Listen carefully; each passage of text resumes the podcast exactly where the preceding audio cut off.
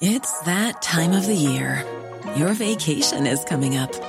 You can already hear the beach waves, feel the warm breeze, relax, and think about work. You really, really want it all to work out while you're away. Monday.com gives you and the team that peace of mind. When all work is on one platform and everyone's in sync, things just flow wherever you are. Tap the banner to go to Monday.com. There's never been a faster or easier way to start your weight loss journey than with PlushCare. PlushCare accepts most insurance plans and gives you online access to board-certified physicians who can prescribe FDA-approved weight loss medications like Wigovi and Zepbound for those who qualify. Take charge of your health and speak with a board-certified physician about a weight loss plan that's right for you. Get started today at plushcare.com slash weight loss. That's plushcare.com slash weight loss. plushcare.com slash weight loss. Bonjour, c'est Thibault Lambert et vous écoutez Code Source, le podcast d'actualité du Parisien. Elle a détrôné Frank Sinatra et Stevie Wonder le 4 février dernier en devenant l'artiste la plus récompensée pour ses albums dans l'histoire des Grammy Awards, la plus prestigieuse cérémonie de récompense pour la musique aux États-Unis. La chanteuse Taylor Swift, 34 ans et déjà 11 albums, affole tous les compteurs. Sa tournée de concerts, qui passe par Paris du 9 au 12 mai, est en passe de devenir la plus lucrative de tous les temps. Celle qui a démarré adolescente dans la musique country a désormais tellement d'influence que les politiques américains pensent qu'elle pourrait peser sur la prochaine élection présidentielle de novembre. Alors qui est Taylor Swift? Quel est son parcours? Et pourquoi est-ce qu'elle fascine autant aujourd'hui? Élément de réponse avec Eric Bureau, journaliste musique au service culture du Parisien.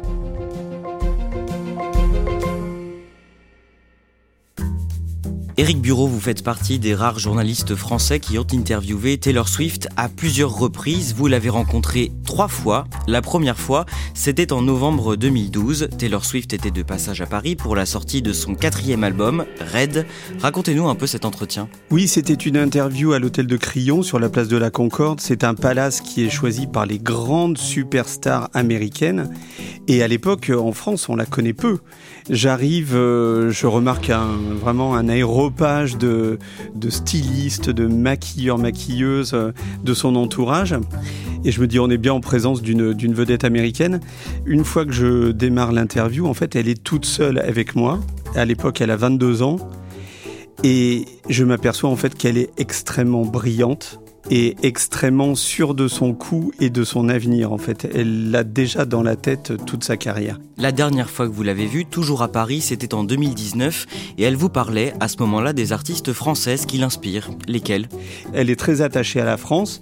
Elle a toujours voulu développer beaucoup son succès en France parce qu'il a mis beaucoup de temps à démarrer, mais elle est très attachée aussi à la France par sa culture. Et donc elle me disait qu'elle adorait Françoise Hardy et Brigitte Bardot, à la fois pour euh, ce que Françoise Hardy a écrit comme chanson, et aussi Brigitte Bardot a aussi beaucoup compté pour elle sur le côté mode et euh, un, un certain glamour à la française qu'elle a vraiment dans son image Taylor Swift.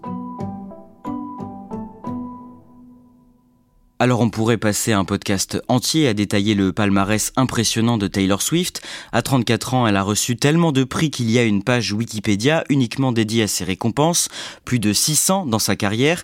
Dans la compétition reine aux États-Unis, les Grammy Awards, Taylor Swift a été nommée à plus de 5 entreprises et récompensée 14 fois.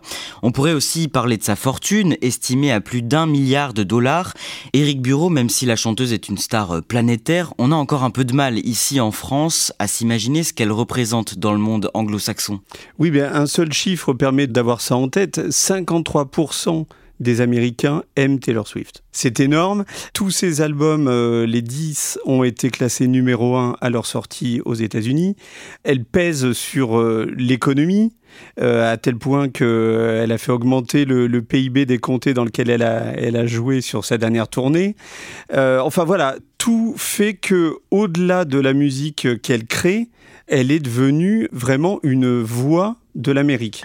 On va voir ensemble comment Taylor Swift est devenue un tel phénomène. Eric Bureau, vous allez nous retracer son parcours. Évidemment, sans être exhaustif, Taylor Swift est née le 13 décembre 1989 à Reading, dans l'état de Pennsylvanie, c'est juste à côté de New York. À quoi ressemble son enfance? Elle grandit dans une famille euh, catholique, très pratiquante. Son père est, travaille dans une banque. Sa mère, elle, elle travaille dans le marketing. Elle vit dans un milieu assez aisé, mais à l'école, elle s'ennuie assez vite. Elle est assez solitaire. Elle commence à, à cette époque-là à s'intéresser à la musique, à s'intéresser aux comédies musicales. Et comme ils habitent à côté de New York, elle va prendre ses premiers cours de, comédie et de chant à Broadway. Et elle commence à écrire euh, ses premières chansons euh, à 12 ans pour justement euh, exprimer son mal-être et le fait qu'elle soit pas toujours bien acceptée par les, les élèves de ses classes.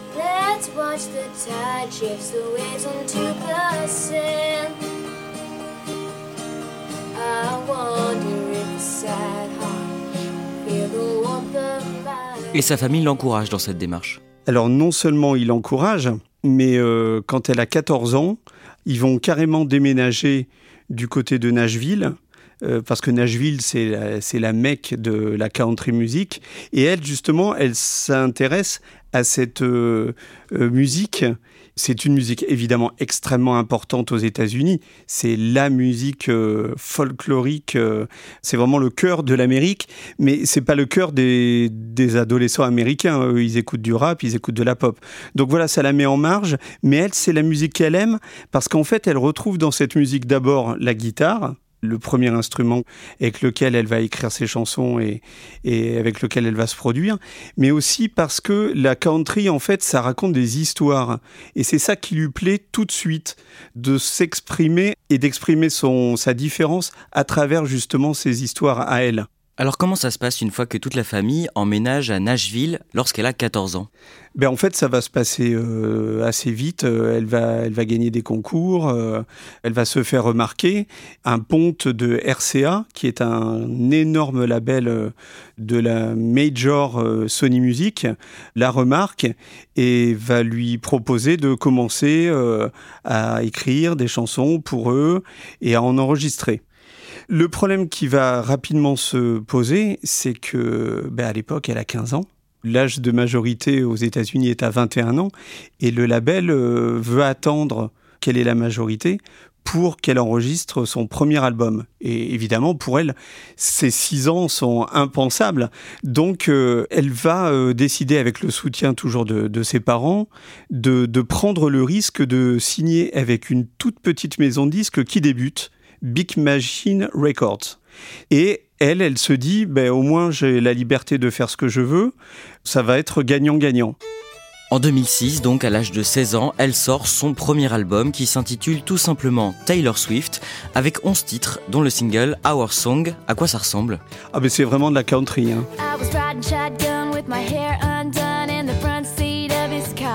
Sur la pochette, euh, elle est toute frisée avec ses longs cheveux blonds euh, en gros plan. Euh, la musique est à base de guitare, il y a du banjo, il y a du dobro, enfin c'est des instruments traditionnellement country.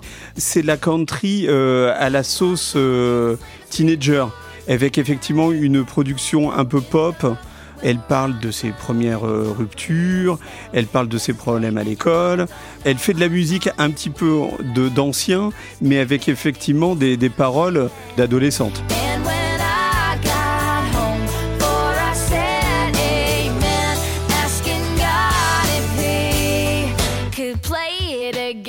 D'autres singles font un carton comme le titre Teardrops on My Guitar et après ce premier album, elle en sort un deuxième en 2008 intitulé Fairless, album qui reste pendant une année entière dans le top 10 du classement Billboard des albums les plus populaires aux États-Unis.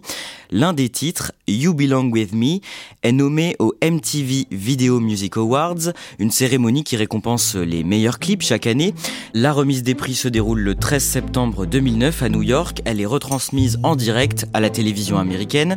Et ce soir-là, donc, Taylor Swift monte sur scène pour recevoir le prix de la meilleure vidéo féminine. Racontez-nous ce qui se passe ensuite. Elle a que 19 ans et là c'est la première fois qu'elle explose comme ça à la face de l'Amérique. Donc elle monte sur scène pour recevoir son prix. Thank you so much.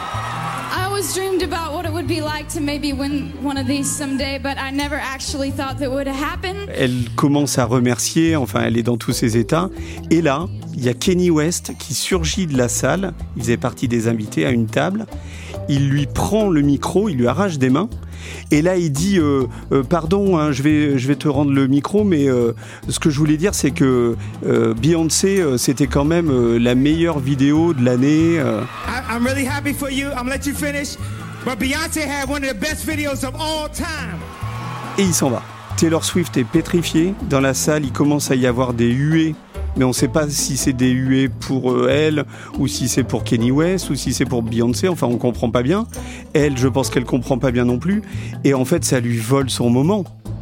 Et c'est un moment vraiment qui sera marquant dans sa carrière parce que il révèle une cassure entre elle, la blanche, qui euh, représente euh, l'Amérique blanche, chrétienne, conservatrice, proche des grandes villes, et d'un autre côté, donc, euh, qui serait opposée à Beyoncé, qui représente la communauté noire américaine, qui vient du ghetto, qui en a bavé.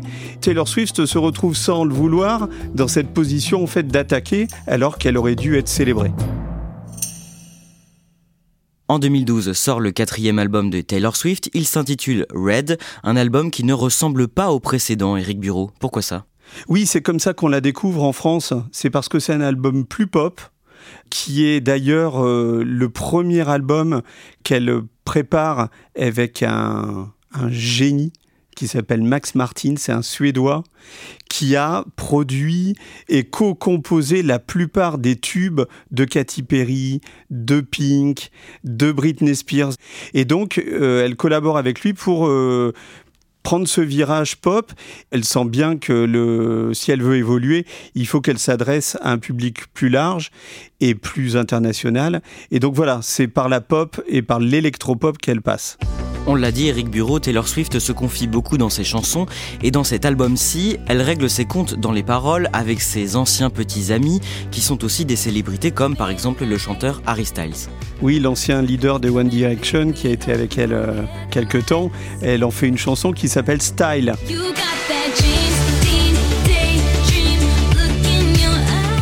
Les premières chansons d'elle qui passent euh, dans les radios françaises, c'est euh, I Know You Were Trouble et We Are Never Getting Back Together.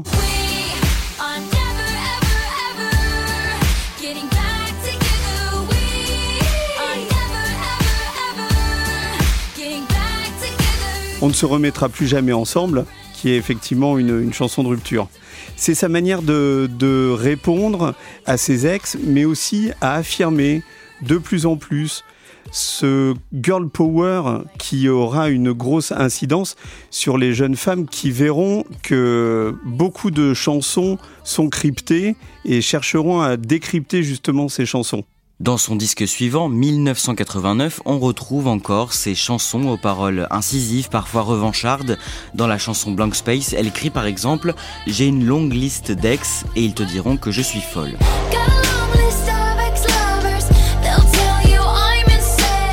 On trouve aussi le puissant tube Bad Blood, interprété avec le rappeur Kendrick Lamar. Eric Bureau, dans le clip de cette chanson, la chanteuse s'affiche avec un parterre de stars. Oui, c'est la suite de toutes les déconvenues qu'elle a eues ces dernières années. Dans ce clip, elle s'affiche avec euh, Gigi Hadid, la mannequin, elle s'affiche avec Selena Gomez, Hélène Pompeo, euh, qui fait partie de la série Grey's Anatomy. C'est une façon de dire, regardez, euh, moi aussi, euh, je suis soutenu, vous m'attaquez, mais euh, d'abord, je ne suis pas tout seul, et avec le collectif, on se laissera pas faire. 1989 aussi, c'est ce qu'elle dit, c'est l'album de sa naissance, c'est sa date de naissance, mais c'est aussi l'album de sa naissance pop, véritablement, avec le tube Shake It qui est vraiment le premier tube planétaire et le premier tube en France.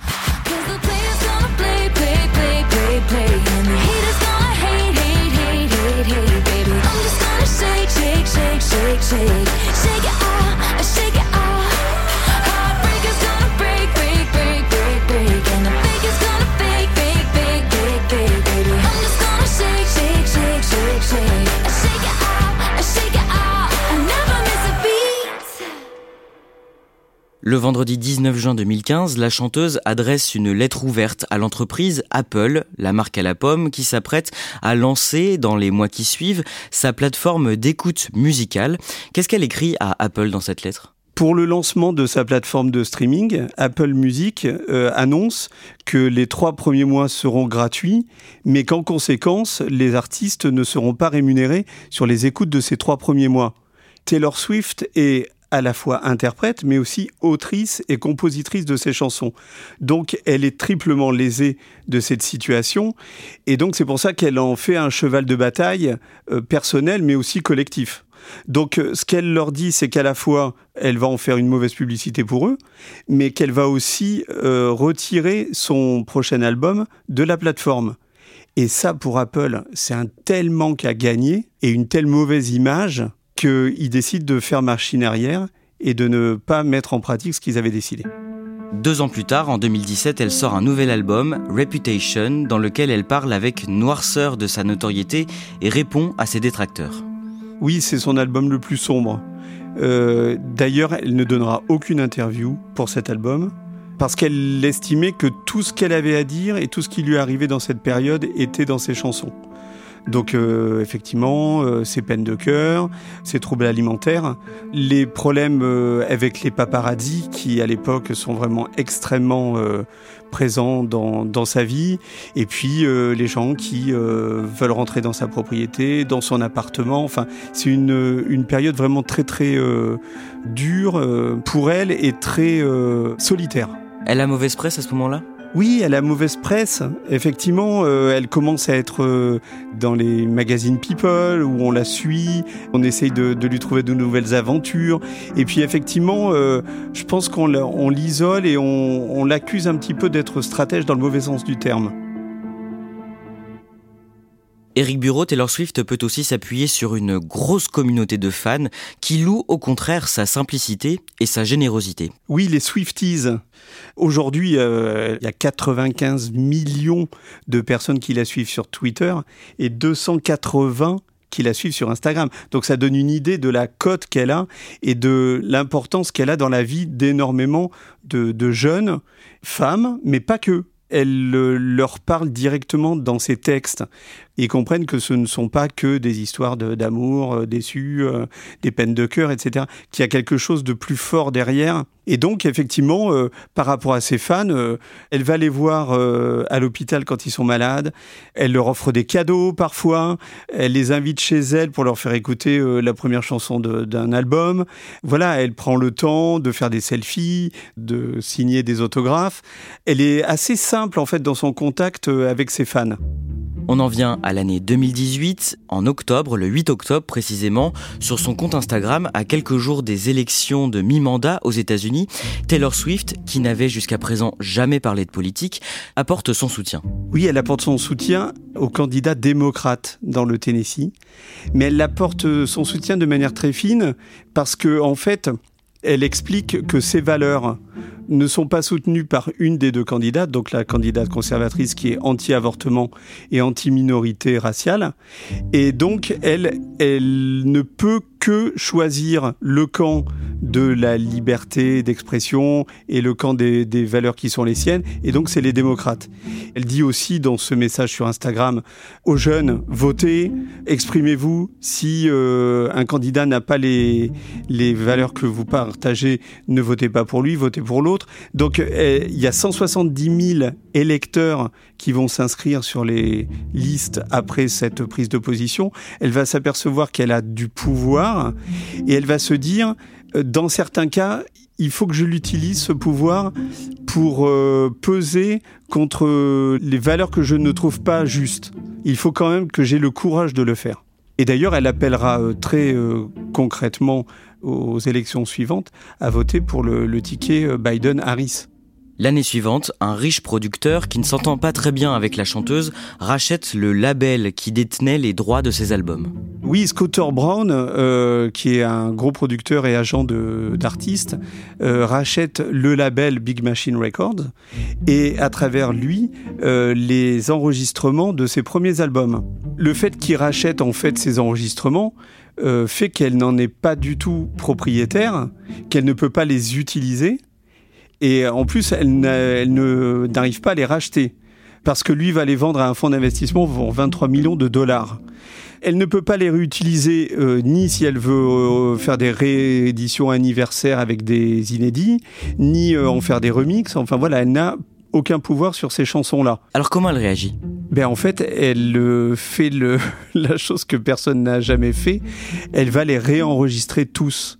Elle va en faire des Taylor's version. Elle va les reprendre un par un et en refaire ses propres rééditions pour que, à nouveau, les droits de ces chansons lui reviennent à elle et que ses fans, qui évidemment la suivent dans ce combat, achètent ses nouveaux albums pour ne pas avoir à racheter les premiers dont le- les, les fruits n'iront pas dans, dans son portefeuille, évidemment.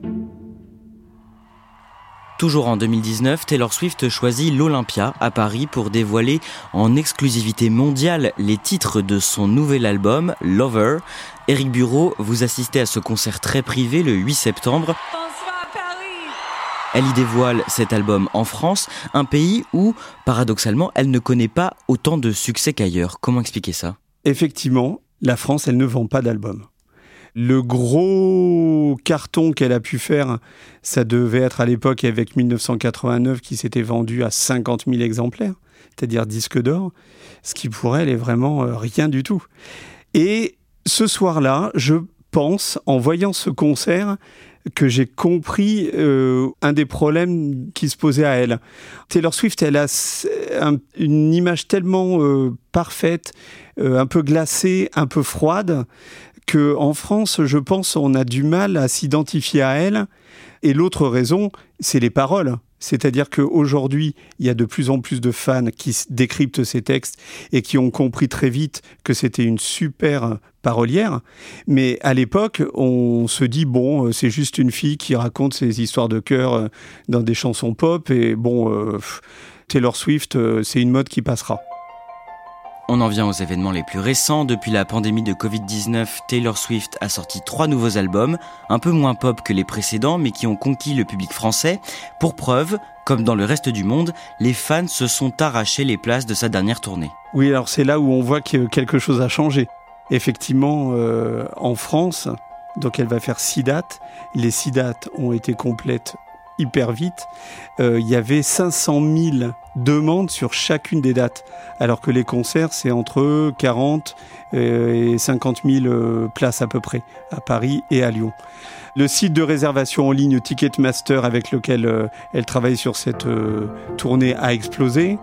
Je pense que on a compris que Taylor Swift, euh, ce n'est pas que la voix de l'Amérique, c'est la voix des jeunes du monde qui se retrouvent euh, à travers sa façon de gérer son business, à sa façon de gérer ses amours, et puis de tenir tout le monde en respect. L'industrie du disque, euh, c'est elle qui lui dicte comment elle doit faire.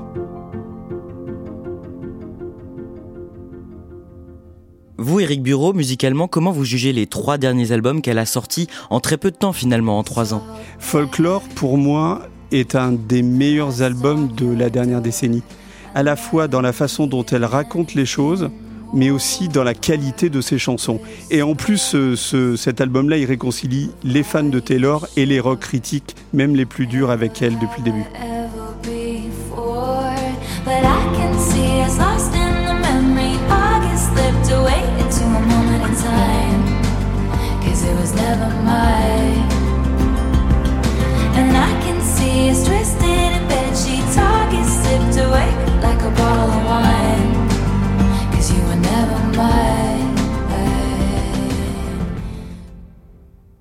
Si on se tourne à nouveau vers les États-Unis, à l'approche de l'élection présidentielle prévue en novembre 2024, la parole de Taylor Swift est très attendue là-bas, voire redoutée par le camp de Donald Trump qui veut retourner à la Maison Blanche. Pourquoi ça? Ben, elle a une voix qui porte tellement, elle arrive euh, tellement à convaincre les jeunes d'aller voter que euh, effectivement Donald Trump a peur qu'il y ait toute une frange de l'électorat américain qui prenne le parti ben, de la liberté sexuelle, des minorités raciales et sexuelles, c'est-à-dire de, de toutes les choses contre lesquelles euh, Donald Trump a fait campagne ces dernières années. Le 6 décembre, le prestigieux magazine Time désigne Taylor Swift comme la personnalité de l'année 2023. C'est une première pour une chanteuse. Pour vous donner une idée, l'année précédente, c'était le président ukrainien Volodymyr Zelensky. Eric Bureau, ça veut dire qu'elle a complètement changé de dimension? C'est clair, c'est devenu euh, bah, presque une femme politique. Aux États-Unis, le journal USA Today a même créé un poste pour suivre Taylor Swift chaque jour. C'est-à-dire que tous les jours, il se passe quelque chose dans la vie ou dans les déclarations de Taylor Swift qui méritent euh, qu'on s'intéresse à elle. Même en Europe, l'Union européenne avait lancé un appel à Taylor Swift pour qu'elle incite les jeunes Européens à s'inscrire sur les, les listes électorales pour les prochaines élections européennes. Éric Bureau, la dernière fois que vous avez interrogé Taylor Swift, on le rappelle, c'était en 2019, il y a 5 ans, qu'est-ce qu'elle vous disait sur la manière dont elle vit son incroyable célébrité ben en fait, elle le vivait comme euh, une jeune fille de son âge, quoi. À l'époque, elle avait 29 ans. Elle me disait exactement euh, Je suis comme tout le monde. Parfois, je me sens génial, parfois, je me sens nul. Et c'est vrai qu'il y a des moments, cette pression est tellement forte sur ses épaules que ça la fait plier. Et puis, a d'autres moments où on la voit ben, sur scène, euh, comme sur cette dernière tournée, où effectivement c'est une superstar euh, absolue, showgirl, euh, qui est danseuse aussi, qui mène la bande, euh, qui fait danser des, des stades de, de 80 000 personnes. Puis elle me disait aussi, je n'ai pas le droit de me plaindre de ma célébrité.